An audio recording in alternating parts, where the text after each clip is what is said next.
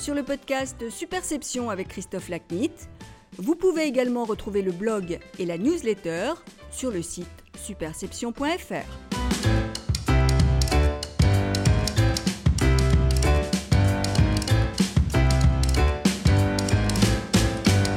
Bonjour, je suis ravi de vous retrouver pour cet épisode de rentrée du podcast Superception. Aujourd'hui, mon invité est Danielle Deruy, directrice générale d'AEF Info, un groupe de presse professionnelle numérique spécialisé dans les champs socio-économiques. Dans cet épisode, Daniel et moi traitons de l'emploi des jeunes en précarité, un sujet qui nous tient tous les deux à cœur. Daniel s'y investit depuis 2013 à travers l'opération Jeunes d'avenir que nous évoquons dans notre conversation. Pour ma part, j'avais été, lorsque j'étais directeur de la communication du groupe DCNS, aujourd'hui rebaptisé Naval Group, l'initiateur des filières du talent, un projet citoyen destiné aux jeunes, puis à d'autres populations, en recherche d'emploi. Il s'est ainsi agi de former plusieurs centaines de personnes en alternance au sein de DCNS, puis de les accompagner dans leur recherche d'un travail. Daniel, bonjour. Merci beaucoup d'être euh, l'invité du podcast Superception. Merci à vous. c'est un plaisir. Euh, donc vous, ce qui est intéressant, c'est que vous êtes un, pur produit euh, de à la fois la République des Trente Glorieuses et l'ascenseur social. Oui, exactement. Exactement. Je viens d'un milieu très modeste. Mon papa a été mineur à 14 ans dans le, dans le Pas-de-Calais. Euh, et, euh, et, mes parents euh, sont montés à Paris dans une chambre de bonne où j'ai été élevée par mes grands-parents pendant plusieurs années, le temps d'avoir un appartement digne de ce nom pour ma sœur, pour ma sœur et moi. On s'est retrouvés tous les, tous les quatre. Et, et je savais, mais très fortement que, et c'est ça qui a beaucoup changé et qui m'a beaucoup perturbée dans, dans ma vie ensuite de citoyenne, c'est que je savais que si je travaillais bien à l'école, je pourrais faire exactement ce que je voulais faire. Donc je pense que c'était c'était un, espoir qui était euh, énorme. Il suffisait juste que je travaille bien. Euh, donc c'était chevillé au corps. Donc j'ai très très très bien travaillé, euh, très très très bien travaillé à l'école. Et euh, je suis sortie lauréate de Sciences Po. Donc lauréate, c'est le premier, premier de Sciences Po. Et, et, voilà. Et quand j'étais en terminale, en terminale, hein, j'ai vu, il y avait des professeurs qui faisaient, qui faisaient découvrir des métiers. Et j'hésitais entre médecine et journalisme. Et, et donc il y avait un journaliste qui est venu faire une conférence. Donc à la fin de sa conférence, je lui ai dit comment devient-on journaliste? J'ai levé ma petite main et il m'a dit Mademoiselle, c'est très simple. C'est très simple. Vous rentrez à Sciences Po, vous faites éventuellement une école de journalisme et vous rentrez à l'AFP. Eh bien, ce monsieur que j'ai vu une heure et demie dans ma vie a décidé de ma vie. Je ne savais pas ce qu'était Sciences Po. Je suis rentrée à Sciences Po. J'ai commencé une école de journaliste. J'ai pas tout à fait fini parce que je suis rentrée à l'AFP avant d'avoir terminé.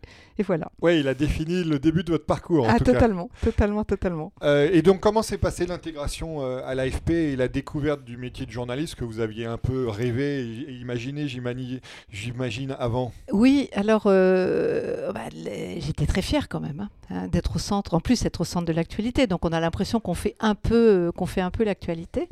Euh, et puis euh, j'y suis rentrée euh, Mm, comme je dis souvent, mes enfants du temps des dinosaures étaient 1973, vous voyez, donc c'était juste avant la guerre du pétrole. Enfin bon, euh, il y a eu quand même des, changements, et j'étais journaliste économique, d'énormes changements euh, qui se sont succédés euh, durant, ces, durant de nombreuses années. Et puis, et puis aussi à une époque médiatique où l'AFP n'était pas du tout ce qu'elle est devenue aujourd'hui. L'AFP était vraiment à l'époque un, un, hub et un centre d'information beaucoup plus important. Très très important, avec une grande, agence, grande agence mondiale qui rivalisait avec les agences américaine, euh, avec une implantation avec 2000, 2000 personnes, une implantation dans quasiment tous les pays. Euh, donc effectivement, une valeur, une valeur très très forte à tout, à tout point de vue. Et, euh, et donc, donc j'ai passé, j'ai passé très vite au reportage et j'ai passé des années, des années dans cette maison. Mais quand j'étais rentrée à l'AFP, il y avait un vieux journaliste qui m'avait dit Daniel, toi, tu es un chef de chantier. Je l'avais regardé, il m'avait beaucoup vexé ce monsieur pendant des semaines et des semaines. Je lui ai quasiment pas adressé la parole, moi qui, me prenait pour une attello. Et, en fait, il avait raison. Il avait totalement raison. Et le, goût de l'entrepreneuriat a fini par prendre, euh, par prendre le dessus. Euh, et donc, euh, j'ai quitté l'AFP. Je suis quand même restée 13 ans à l'AFP. J'ai eu beaucoup de chance parce que au bout de 10 ans, enfin, j'en avais marre de faire quasiment tous les ans quand même les mêmes papiers. Enfin, il y avait beaucoup d'actualités, mais quand même, il y a un côté marronnier euh, que moi, je, n'aimais plus du tout dans, ce travail. Et l'AFP réfléchissait beaucoup à créer des services nouveaux en direction des entreprises. Donc je me suis dit pourquoi pas, je pourrais peut-être euh, essayer. Ils avaient besoin d'un journaliste pour ça. Donc j'ai appris le marketing sans le savoir, j'ai appris la com sans le savoir, j'ai appris à rédiger des messages sans le savoir, enfin apprendre un métier de, de com. J'ai jamais suivi, j'ai jamais eu une journée de, formation dans ma vie. Tout a été sur le tas, si je puis dire. Et puis, euh, et puis le, jour où j'ai fait le tour de tout ça, ben, j'étais prête et donc euh, j'ai créé ma société je crée l'agence Liaison, qui était une agence de presse parce que la seule chose que je savais faire, c'était euh, c'était de la presse et une agence de presse. Donc, qui travaillait, qui était une agence de presse magazine, qui travaillait beaucoup pour les journaux de province. On faisait beaucoup de, de, pages à thème, de pages à thème, de dossiers, etc., etc. Et puis pour la presse parisienne également. Et puis, euh, et puis en 92, en 92, euh, enfin après un an de préparation, nous avons mon mari, mon mari moi et un troisième compère qui était directeur financier, nous avons créé euh, Altedia. Voilà. Donc là, j'ai changé complètement de. Enfin non, j'ai pas changé de métier. J'ai pas changé de métier. Au départ, Altedia, c'était de la presse d'un côté, de la presse professionnelle, et de l'autre côté, de la, communication. Euh, et euh, j'étais au milieu du guet. J'étais, j'étais censée développer la com et puis refaire aussi les journaux, ce que j'aimais beaucoup faire, repositionner des, des titres. Euh, et puis, euh, puis après, on est parti dans l'aventure ressources humaines. Et là, j'ai complètement tout abandonné. Oui, c'est comme ça qu'aussi Altedia est devenu assez célèbre sur euh, la partie conseil RH. Donc, parlez-nous aussi un peu de la découverte du coup de ce nouveau métier pour vous. Bah, en fait, ce nouveau métier, ça a été assez progressif parce que je, assez, assez vite, comme spécialité, je me suis occupée de la. On parle beaucoup aujourd'hui de transformation des groupes, mais la transformation n'est pas d'hier. Hein. dans les années, dans les années 2000, elle était. Bah là, c'était l'arrivée du numérique, donc elle était aussi très très très forte. Et euh, ma spécialisation, c'était euh, justement la transformation de, grands groupes, euh, notamment les groupes publics, hein, que j'ai accompagné. J'ai accompagné la plupart des groupes publics au changement de statut, ouverture à la concurrence, ouverture du capital, mise en bourse, etc. Et, et j'avais besoin, bon, il fallait écouter, il fallait comprendre la problématique d'une entreprise, rentrer dans la culture d'une entreprise, et ça à chaque fois, c'était du bonheur. Quand on fait un audit d'entreprise, qu'on la connaît pas, on, apprend très très vite. Euh, c'est pas c'est pas à vous que je vais je vais dire ce genre de ce genre de choses. Hein. Euh, et, et, ce qui est important, euh, c'est que la transformation, ça ne se fait pas juste avec une équipe de direction. Il faut transformer le corps social. Il faut transformer le corps social. Il faut mettre aussi les OS dans la boucle. Euh, c'est une partie prenante qui est très très importante. Organisation syndicale organisation. Pour, les, néophytes du sujet. organisation syndicale. Et, euh, et, donc, en fait, toutes mes connaissances de la communication m'ont totalement servi. Donc, j'y suis allée petit à petit. Un jour, je me suis dit, mais tiens, tu fais des ressources humaines, tu fais des RH, tu fais plus de la com. Et en fait, euh, je faisais beaucoup, beaucoup d'activités de com. Un corps social de 100 000 ou 150 000 ou 200 000 personnes, c'est un gros pas de beau. ça se fait pas en un jour. Ça prend un an, voire, voire un an et demi. Et euh, ben, on ne peut pas avoir euh, des relations auto-personnelles. Donc, euh, automatiquement, beaucoup de déploiements et beaucoup, de, et beaucoup d'utilisation et de mise au point d'outils de communication. Et puis ensuite, il y a eu l'aventure AEF Info. Voilà, donc euh, effectivement, AEF Info, donc on est, on je, je, on n'a pas créé AEF Info, on a, on a repris une, une start-up euh, qui s'appelait, euh, qui AEF, qui était spécialisée dans, dans l'éducation, dans et la formation. et puis nous, quand nous avons vendu Altedia en, 2000, en 2005, eh bien, on avait cinq ans de clause de non-concurrence, donc que faire? Et, et c'était assez assez euh, assez étonnant parce que je, quelque part je rebouclais la boucle avec, euh, avec mon, mes, premiers, mes premiers métiers avec la, avec la, avec la presse euh, sur un groupe qui voulait, enfin une start-up qui voulait se développer dans, les, dans la formation sur les ressources humaines, bah, ça tombait bien parce que là, on connaissait très très bien. Puis on avait énormément, je connaissais beaucoup beaucoup de, de DRH, donc c'était aussi plus, plus facile.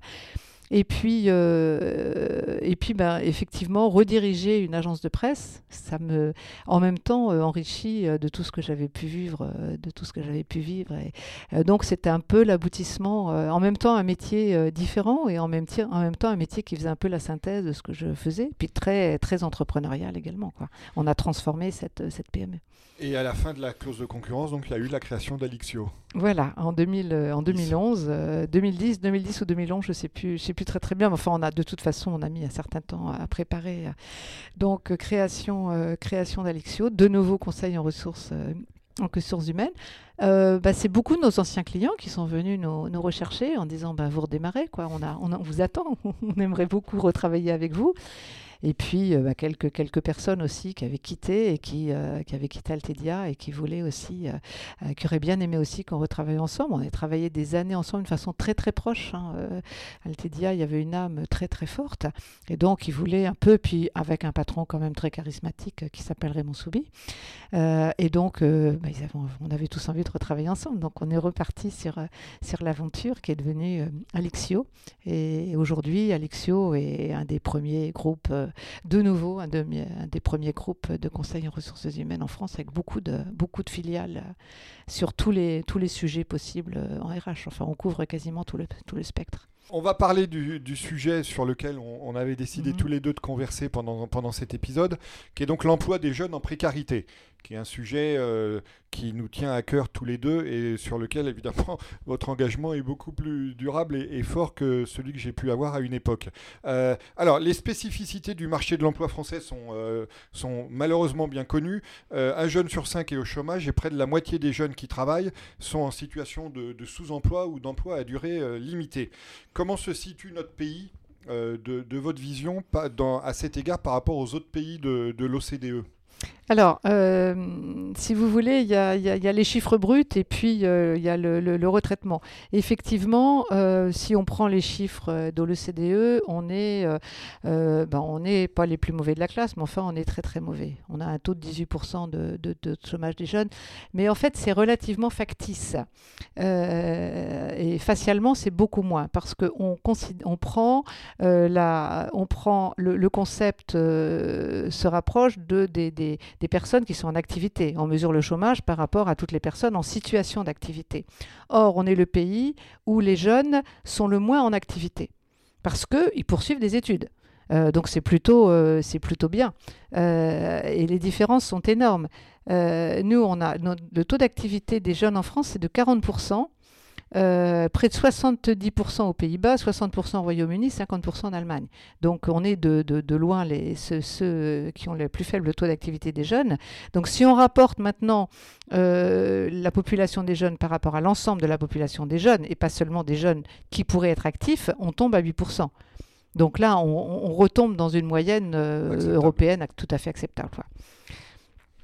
Mais le problème, il n'est pas là. C'est le problème, c'est euh, les différences au niveau des études. Euh, que, euh, qui, est la vraie difficulté. ce ne sont pas les bacs plus 5. Quoi. oui, moi j'ai des chiffres que j'ai noté là, 28% des jeunes diplômés du supérieur sont concernés par la précarité contre 57 des sans diplômes. 57% des sans diplômes. Oui, tout à fait, tout à fait. Euh, c'est même et, si on compare, euh, si on compare par rapport à l'ensemble de la des, actifs, euh, c'est les, les moins de 25 ans, c'est 50% de précarité, 10% pour les 25-49 ans et 5% pour les plus de 50 ans. Donc effectivement, les jeunes qui rentrent dans la vie active ont double peine. Ils ont du mal. Euh, non seulement ils ont du mal, mais en plus, euh, ils sont en CDD et ils restent beaucoup plus longtemps en situation, précaire. Alors justement, c'est là-dessus qu'on va, rebondir. Euh, qu'est-ce qui rend, ou est-ce que la situation en France d'ailleurs est, particulière par rapport à nos, confrères de, de l'OCDE dans, dans, ce domaine? Celui du premier emploi, qu'est-ce qui rend le fait pour les jeunes de trouver un premier emploi stable en France si difficile?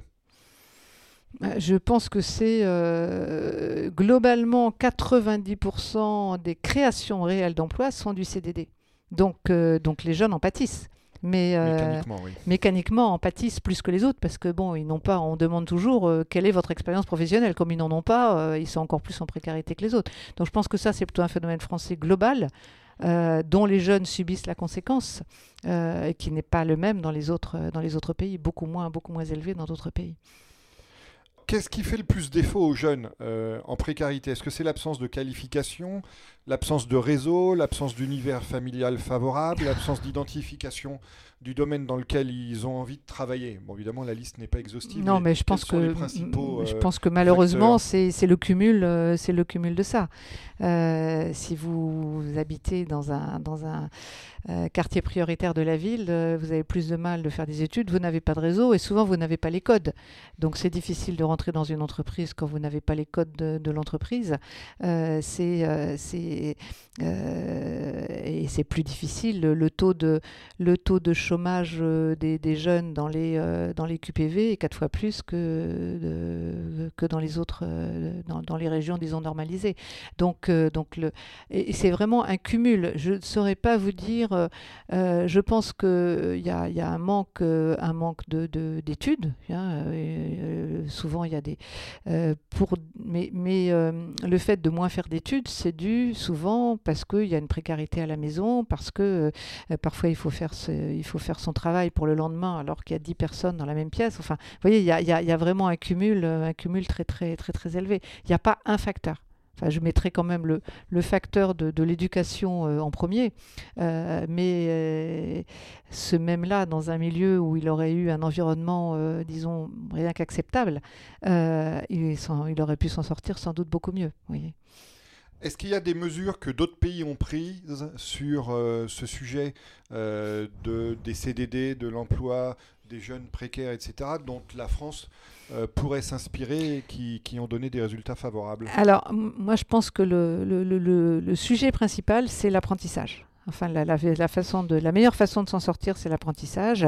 Et euh, bah, c'est ce que euh, ce que font beaucoup de pays, hein, dont, l'Allemagne qu'on cite toujours. Mais, euh, c'est le meilleur, le meilleur moyen de justement d'apprendre les codes, d'apprendre l'entreprise, d'avoir ses premiers contacts avec l'entreprise, de toucher de l'argent aussi, hein, parce que quand on a un apprentissage, on gagne, de l'argent. et pour beaucoup de jeunes, c'est très très très important. après, il y a encore un autre phénomène, mais euh, qui a été corrigé dans la nouvelle loi, euh, qui est très très importante, c'est le ce qu'il faut, c'est le SAS, c'est un SAS entre euh, le jeune qui finit ses études et qui va rentrer en apprentissage. S'il n'a jamais eu de lien avec la avec l'entreprise et qu'on le met brutalement en apprentissage, donc dans une entreprise, il va au casse-pipe. Donc en fait l'idée euh, d'avoir un sas entre le moment où il va rentrer euh, dans, dans, une entreprise et le moment où il quitte ses études est très très très important. Euh, C'était pas bien traité, maintenant c'est traité par les prépas apprentissages ou les contrats pro euh, expérimentaux. Enfin, il y, a beaucoup de mesures qui ont été mises en place et je pense que c'est les, les, meilleures mesures possibles pour qu'on arrive à, on arrive à enrayer un, petit, un peu globalement ce phénomène. Et donc euh, là, on en est où par rapport au développement de l'apprentissage en France, qui est un sujet dont on entend parler depuis si longtemps? Alors l'apprentissage en France, j'avais moi-même j'ai recherché un chiffre. Euh, ce qui est tout à fait étonnant, c'est que en 10 ans, les chiffres n'avaient pas bougé du tout. J'ai pris 437 000 euh, en 97, 437 000 en 2018. Bon. Et, et, entre-temps, ça a rebaissé et ça a recommencé un petit peu à, à augmenter. Donc, ce n'est pas le chiffre plus bas. En 2017, c'était 430 000. Bon. Donc on peut dire. Qui s'est inversé. Voilà. Euh, donc on peut dire, euh, bon, euh, c'est pas mieux, mais c'est pas plus mal qu'avant. Mais la grosse différence, si vous voulez, c'est que je prends le chiffre de 97. Vous, vous aviez que 34 000 jeunes qui étaient dans l'enseignement supérieur. Ce chiffre de 34 000 a été multiplié par 5 et passé de 34 000 à 170 000 en 2017. Ce qui veut dire que tout ce qui était infrabac a baissé considérablement. Voyez et c'est là où le problème est le plus grave. Donc, euh, c'est là où l'apprentissage est le plus utile. Voilà. Et donc, euh, effectivement, même aujourd'hui, euh, la réforme est faite aussi pour les bas, pour les bas niveaux de, qualification. Alors, évidemment, les universités ne sont pas très contentes, mais, mais il faut vraiment la faire un effort, un effort très très important au niveau des basses, des basses qualifications. Et est-ce qu'en France, on a des départements ou des régions qui sont, qui sont plus moteurs que d'autres dans ce domaine? Ben, il y avait une région qui était très en retard, qui était les Hauts-de-France. Oui, sur laquelle Bertrand a pas mal insisté. Oui, et aujourd'hui, ils font plein plein de choses. Ils sont d'un dynamisme extraordinaire, mais c'était, ça, a été, ça a été, je crois, la région la plus en retard en matière d'apprentissage pendant, pendant des années. Mais il y a M. Griset aussi, le, le, patron du DP de la CRMA là-bas, qui a fait aussi énormément de choses avant même, avant même que la loi passe et qui a mis en application des, un certain nombre de règles qui, qui sont maintenant obligatoires dans la nouvelle, dans la nouvelle loi. Et, euh, donc, c'est devenu, devenu une, une, région très, très, très dynamique en matière, en matière d'apprentissage. Après, vous prenez Rhône-Alpes, euh, qui est une région très industrielle, euh, c'était pas mal. Les, les, les Îles-de-France, c'était pas mal aussi. L'Est, qui se rapproche de l'Allemagne, c'était pas mal aussi. Donc, il y avait il y avait un certain nombre effectivement de différences d'une région, d'une région à une autre. Alors Daniel, vous fréquentez beaucoup de patrons et, beaucoup de DRH. Euh, est-ce que vous avez l'impression que leur regard sur l'emploi des jeunes évolue et, et, si possible évolue dans le bon sens? Ou pas trop? Mais si je crois, enfin, je pense que globalement, euh, depuis, euh, enfin, je ressens très fortement depuis euh, les annonces de M. Macron du 13 juillet de l'année dernière, où il a incité les patrons à venir en disant vous ne pouvez pas laisser la situation, la situation comme ça. je pense que le phénomène s'amplifie. Et, et, mais vous voyez, par rapport à d'autres manifestations jeunes d'avenir, il y a des DRH qui me disent bon, Daniel, bon, est-ce que je viens d'abord pour recruter, est-ce que je viens d'abord pour participer à une opération RSE euh, c'est pas encore. Euh, moi, ce que je voudrais, c'est oui, faites, c'est les deux. C'est absolument les deux. Venez recruter et, participer. Et soyez. et le fait qu'ils recrutent voudra dire que l'opération RSE est un succès. Voilà. Ça veut dire que les profils sont intéressants. Mais en même temps, soyez bienveillants. Parce que, euh, bon, si vous mettez un recruteur euh, qui a l'habitude euh, d'aller dans les écoles HEC, ESSEC et compagnie face à un jeune qui vient de la banlieue, ça fait un choc quand même. Donc, il, faut, il faut pouvoir amener des recruteurs aussi qui sont bienveillants et qui arrivent à aller chercher euh, chez le jeune, euh, ce qu'il y a de bien, il y a plein plein de choses qui sont super bien, mais il a parfois un peu plus de mal que les autres à, s'exprimer parce qu'il n'a pas préparé, comme on fait dans toutes les grandes écoles, pendant des semaines et des semaines, voire euh, toutes les études pendant trois ans, comment tu te présentes à un entretien? Donc c'est ce qu'on essaie de faire aussi beaucoup à Jeunes d'Avenir d'ailleurs. Et donc est-ce que cette requête auprès des entreprises trouve un écho favorable? Ah oui, je pense que oui. oui, oui, oui, tout à fait, tout à fait, tout à fait. Ça, ça élargit. je vois, nous au départ sur Jeunes d'Avenir, on avait même pas 100 partenaires. Euh, euh, six ans après, on avait euh, plus du double. Et ça, il faut venir d'abord, d'abord aussi en disant je vais participer à une initiative citoyenne et, RSE. Donc je pense que, mais bon, nous aussi, il faut qu'ils soient recrutés derrière. Mais je pense que il y, a aussi un autre, il aussi un autre phénomène aujourd'hui, c'est tous les métiers en tension.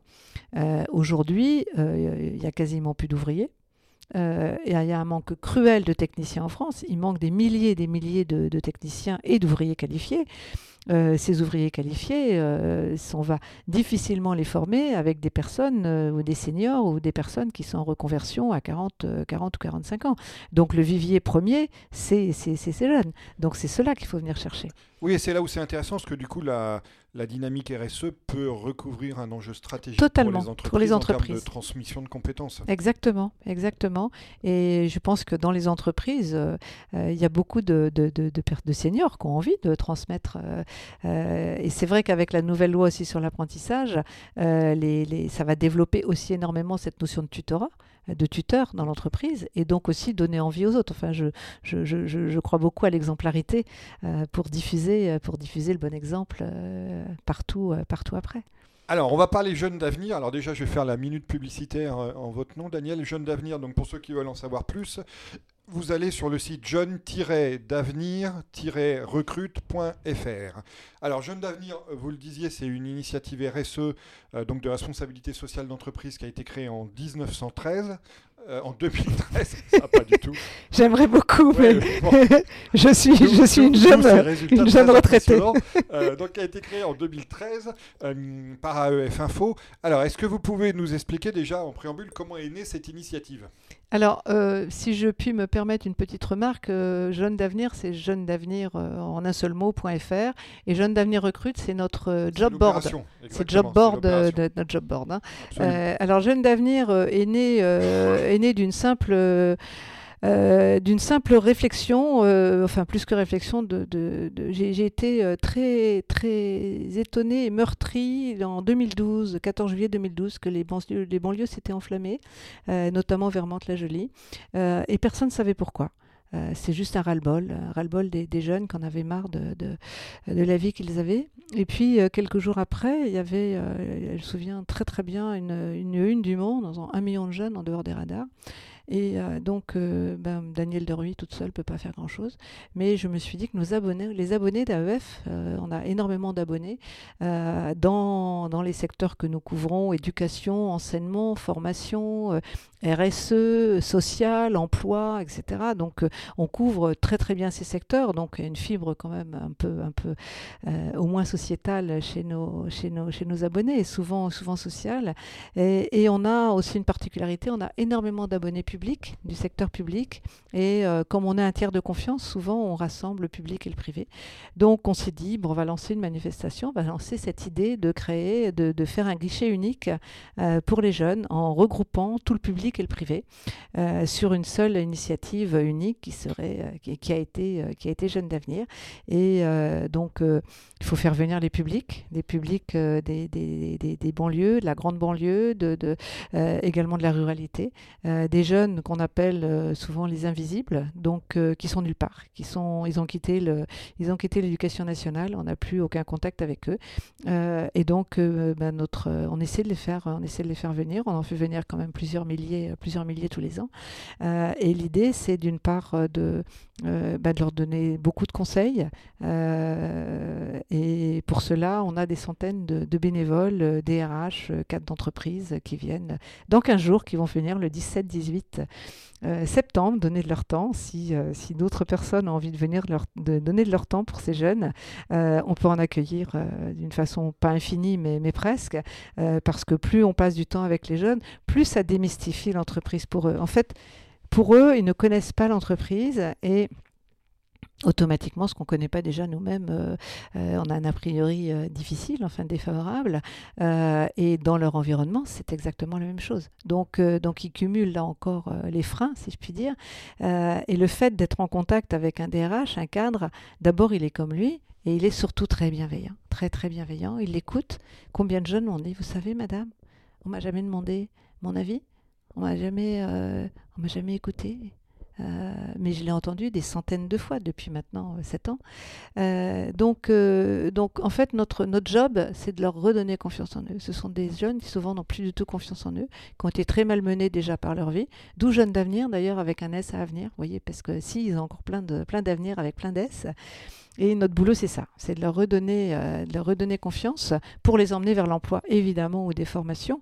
Euh, donc l'année dernière, on a quand même récupéré 30 euh, 000 offres d'emploi et de formation spécifiquement sur ce public, avec la moitié de jeunes qui, sont en frabac, qui n'ont pas le, qui n'ont pas le bac. Puis après, on va jusqu'à bac, on va jusqu'à bac plus 5, mais on a aussi parfois des docteurs qui, sont présents et qui sont aussi en précarité parce qu'ils n'ont pas du tout de, de, de réseau.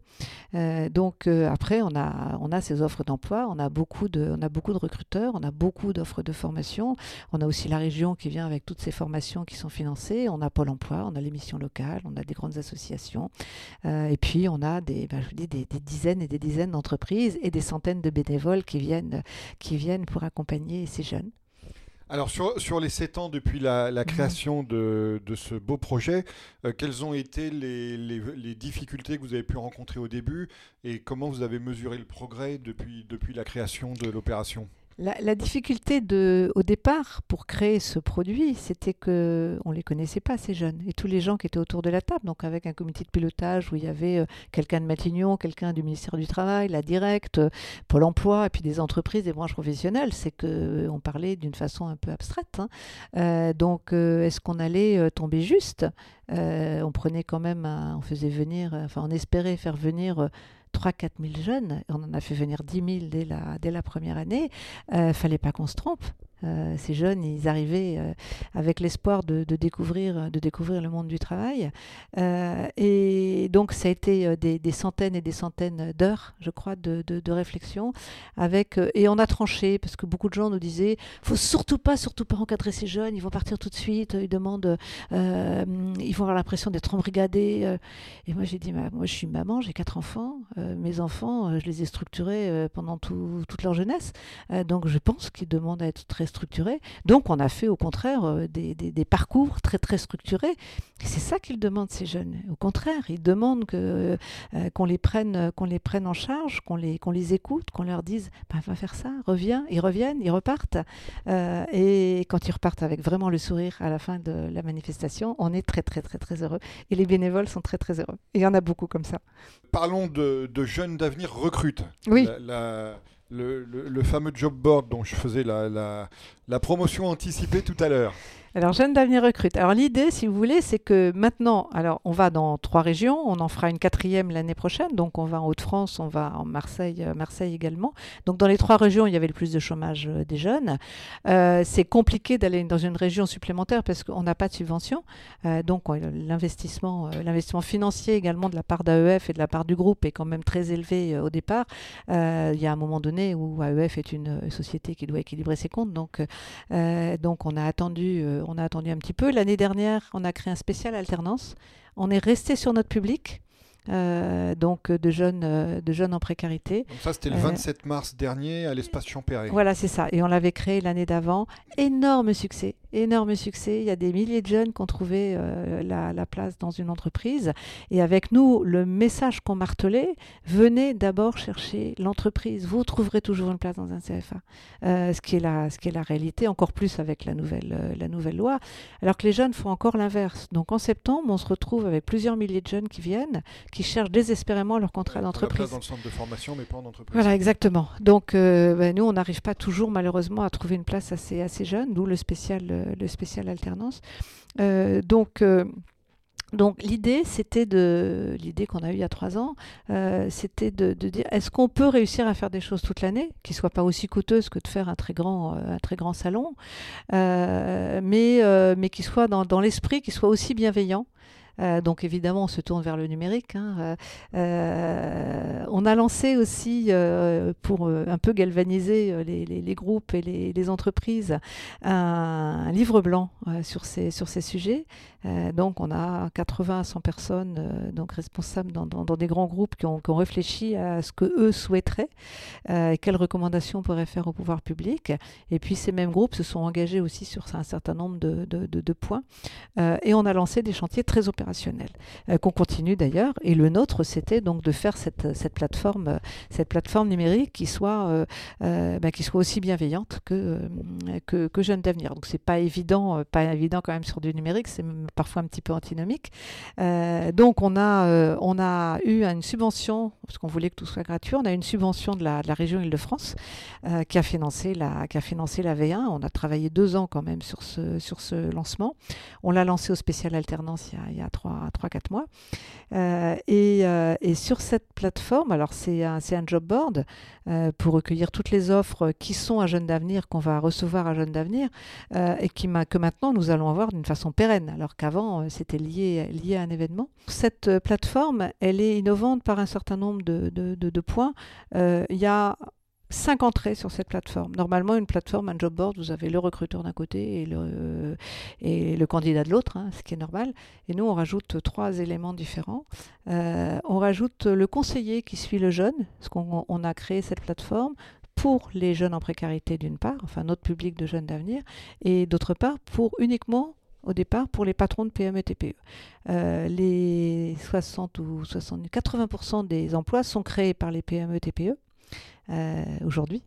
Euh, donc euh, c'est ce marché-là qu'il faut aller chercher. Alors dans ce marché-là, il y a beaucoup de, de création d'emplois qui ne voient pas le jour parce que les patrons de PME TPE ne savent pas formaliser une offre d'emploi. C'est vraiment pas leur boulot. Ils n'ont pas aussi 300 ou 400 euros à mettre dans une, dans une, dans une annonce et en plus ils n'ont pas le temps. Bon, donc vraiment la plateforme c'était ça. Soyons totalement intuitifs pour les, les jeunes, les jeunes en précarité d'une part, ceux qui ne savent pas utiliser un job board. Or, on l'a vu à Jeunes d'Avenir, il y a des milliers de jeunes qui ne savent pas utiliser un job board, or ils n'ont pas les réseaux. Donc comment peuvent-ils arriver sur le marché du, travail? D'une façon autonome, ils peuvent quasiment, peuvent quasiment pas.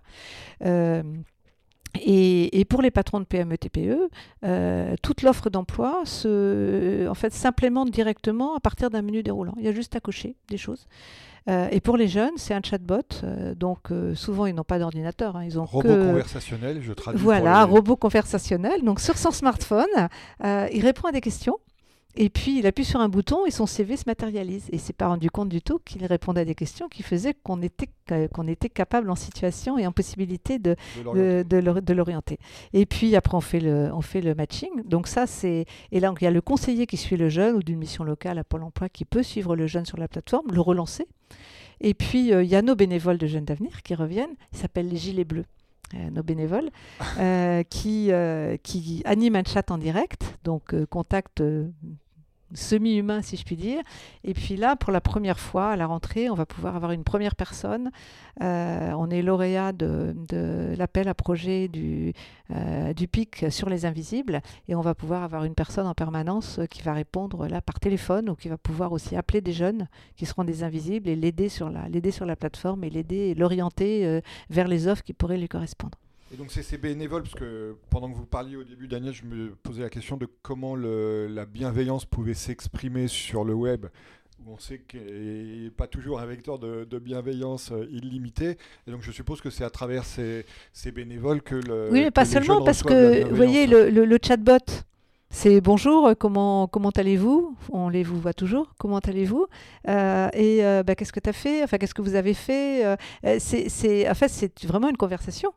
Euh, donc déjà, on est dans la relation quasiment interpersonnelle, même si c'est un robot qui le, qui le, qui le fait. Donc le, point d'entrée, il, est, euh, il, est déjà, euh, il est déjà bienveillant. Et puis par notre plateforme téléphonique, j'espère qu'on va aussi pouvoir continuer à développer. Et puis, et puis notre chat en direct avec les, avec les bénévoles.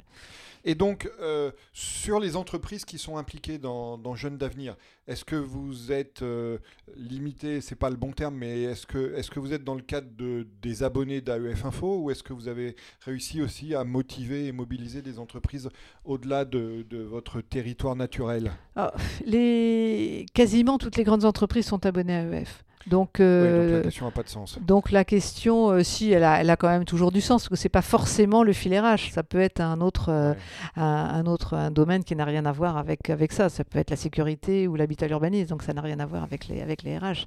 Mais donc est-ce que j'ai réussi à ouvrir? Peut-être un peu.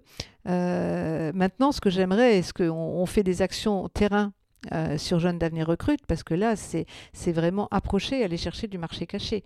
Euh, donc, avoir beaucoup plus. Bon, mais ces, PME, TPE seront jamais abonnés d'AEF parce qu'on est, on est trop cher pour, euh, pour eux.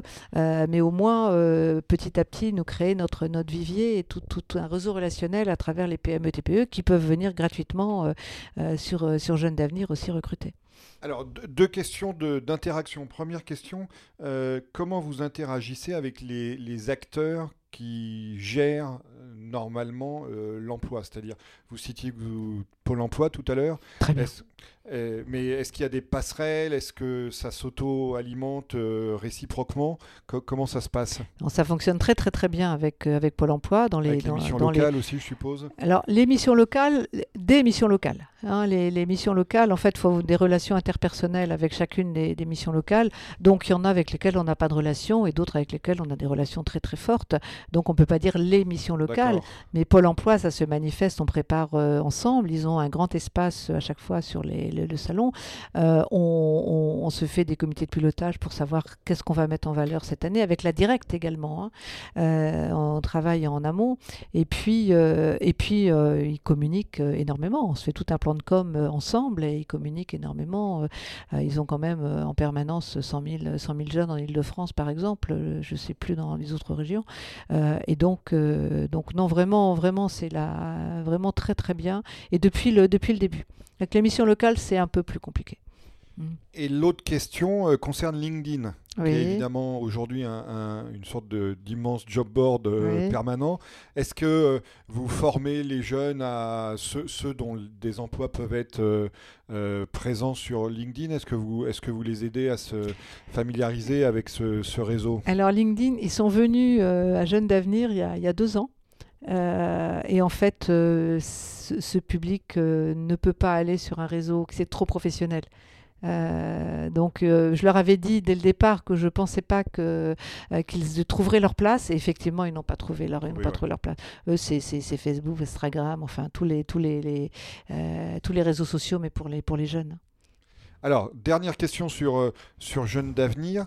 qu'est-ce que vous avez appris depuis 7 ans sur la thématique euh, qui, est la nôtre aujourd'hui, c'est-à-dire le développement de l'emploi des jeunes en précarité. Qu'est-ce que Jeunes d'avenir vous a permis d'apprendre euh, par rapport à cet objectif qui euh, pourrait aider le reste de la société?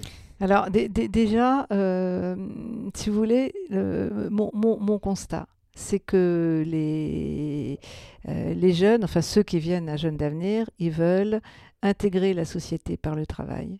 Euh, donc on dit les jeunes ceci, les jeunes cela. Tout cela, tout cela, ils veulent s'en sortir comme ça. Ils parlent le travail. Qu'est-ce qu'on peut demander de mieux? Donc on a vraiment une, euh, on a un devoir, on a un devoir euh, vis-à-vis de tous ces jeunes de leur trouver, de les ramener souvent sous la, case formation, donc case apprentissage aussi, et les amener vers, vers, l'emploi. Le seul souci, c'est qu'ils n'ont pas, ils n'ont pas les, souvent ils n'ont pas les codes et surtout ils n'ont pas les réseaux. Donc cette question de réseau est tout à fait, euh, est tout à fait euh, essentielle. Euh, donc je crois qu'il y a des associations sur le terrain qui font un boulot, qui font un boulot formidable. Elles n'ont pas forcément. nous, ce qu'on essaie, c'est de créer le lien après vers l'emploi. Voyez, les associations sont plutôt dans le domaine du social et nous, on n'est pas du tout dans le domaine du social. Nous, c'est l'idée, c'est, on va t'aider à trouver ton chemin pour aller vers l'emploi. Pas forcément sur l'emploi direct, parce qu'il faut repasser par la case formation, mais c'est vraiment, vraiment, vraiment ça. Donc c'est, euh, euh, on on peut pas généraliser. Euh, je pense que pour les, remettre en formation, je reprends la notion de ça dont je, vous parlais tout à l'heure. Donc c'est à travers les prépas apprentissages. il, faut progressivement leur donner les, codes, travailler beaucoup sur les soft skills, les compétences comportementales. Donc là aussi, on a un chantier qui travaille sur ce sujet. Et puis on travaille avec une association qui s'appelle Article 1 également euh, euh, donc euh, il, faut il faut vraiment les nourrir. Pour les, ils ont, sont tout à fait capables de rentrer dans la vie professionnelle. J'ai vu des jeunes qui étaient comme mes mots, mais, mais le problème c'est qu'ils n'avaient aucune confiance en eux, ils n'avaient pas, les, pas les réseaux. Et souvent pas complètement les codes non plus. donc avant, pour qu'ils réussissent leur entrée dans la vie professionnelle, il faut leur donner tout ça. Et, et, pour ça, je pense que il faut beaucoup de bénévolat, il faut que beaucoup. Mais je, pense qu'il y a énormément de, salariés dans les entreprises qui sont prêts à donner de leur temps. Mais comment? Voyez? Et nous, on offre la possibilité de le faire d'une façon très concrète et, euh, sans donner énormément de, énormément de temps. Et donc, est-ce que cette démarche que vous expliquez mmh. pourrait se traduire de manière euh, différente en termes de politique publique? Comment, euh, pour, entre guillemets, l'industrialiser au niveau du pays? Qu'est-ce qui euh, manque dans les politiques publiques pour faciliter euh, à la fois ce, cet apprentissage des codes et cette facilitation du réseautage? Bah, enfin, pour moi, c'est enfin, ce qui a commencé à être mis en place, c'est démultiplier, démultiplier ces prépas apprentissages. Euh, là, je pense que le, vraiment, euh, on l'a vu dans les vœux de Parcoursup, enfin, l'apprentissage est en train vraiment de, de, redémarrer. Euh, je dois dire qu'il y, a encore, il y a encore une circulaire du Premier ministre en août auprès de tous les préfets, mettre le paquet, il faut mettre le paquet sur l'apprentissage, etc. donc, la, la, politique publique qui va bien, c'est l'apprentissage. Bon, mais l'apprentissage tout seul ne suffit pas, c'est l'entrée dans l'apprentissage. Il faut réussir cette entrer dans l'apprentissage. Euh, je crois que la sortie, si l'entrée est très bien, est très bien préparée, vous savez, il y a quand même, je ne sais plus si c'est 60, euh, enfin c'est, énorme la proportion de jeunes qui ont réussi euh, leur apprentissage, qui restent après dans les entreprises. alors c'est contrebalancé par le fait que les grandes entreprises en prennent beaucoup, mais ne peuvent pas les garder. Et on a un de nos chantiers justement qui est là-dessus, c'est comment accélérer la mise en emploi euh, des jeunes qui ont été bien formés dans les grandes entreprises, dans des réseaux de PME, TPE ou dans leurs sous-traitants. Vous voyez, on travaille aussi beaucoup sur ces sujets. Euh, mais euh, franchement, un petit patron qui a pris un apprenti qui est bien, il fera tout pour le garder. C'est sûr. Ça fera du bon bouche à oreille. Et ça fera du très bon bouche à oreille. Donc, vous voyez, là, si l'entrée est bonne, pour moi, la sortie, bon, je suis très optimiste hein, en règle générale. mais vaut mieux, comme ça, ça permet de faire plein de choses. Mais je pense que c'est vraiment ça la politique publique. Donc précipitez-vous sur le groupe Jeunes d'Avenir sur, sur LinkedIn pour devenir gilet bleu. ceux qui veulent venir devenir gilet, gilet bleu dans, dans, dans 15 jours, euh, ça nous permet de passer beaucoup plus de temps avec, avec, chacun, avec chacun des jeunes. Déjà, c'est très libre. Si un jeune est très éloigné de l'emploi, euh, le DRH peut passer trois heures avec lui s'il le veut. Il peut l'emmener sur le, sur le salon, découvrir des métiers ou autres. Euh, mais parfois, c'est une demi-heure. Enfin, et il y a des queues, il y a des grosses queues. Donc, moins on aura de queues et plus il y a des jeunes qui partiront avec le sourire. Daniel, comme vous le savez, la, dernière question de chaque épisode du podcast Superception est toujours liée à l'actualité. Dans votre cas, elle est assez évidente et elle est liée euh, au sujet de l'inclusion euh, dont on a parlé sous une forme euh, différente pendant notre conversation. Il y a deux actualités liées à ce sujet, qui est un, le fait qu'il a été pour la première fois au cœur des, rencontres d'Aix et qu'il était aussi un des sujets, au moins au départ, majeurs du G7. Donc quel est votre regard sur cette montée en puissance de l'inclusion dans euh, pas mal de, de forats euh, de première importance Alors, euh, on en est encore à la prise de conscience.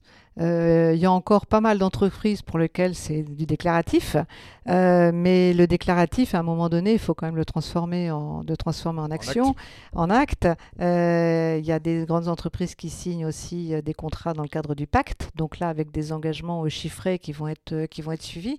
donc bah, la grande entreprise d'à côté, petit à petit, sera obligée de faire la même chose. Donc on va, on va passer, on a encore depuis un an, on a encore beaucoup dans le déclaratif, mais, mais on sent que, on que ça va, on sent que ça va se transformer. Alors qu'est-ce qui va permettre de faire la bascule justement?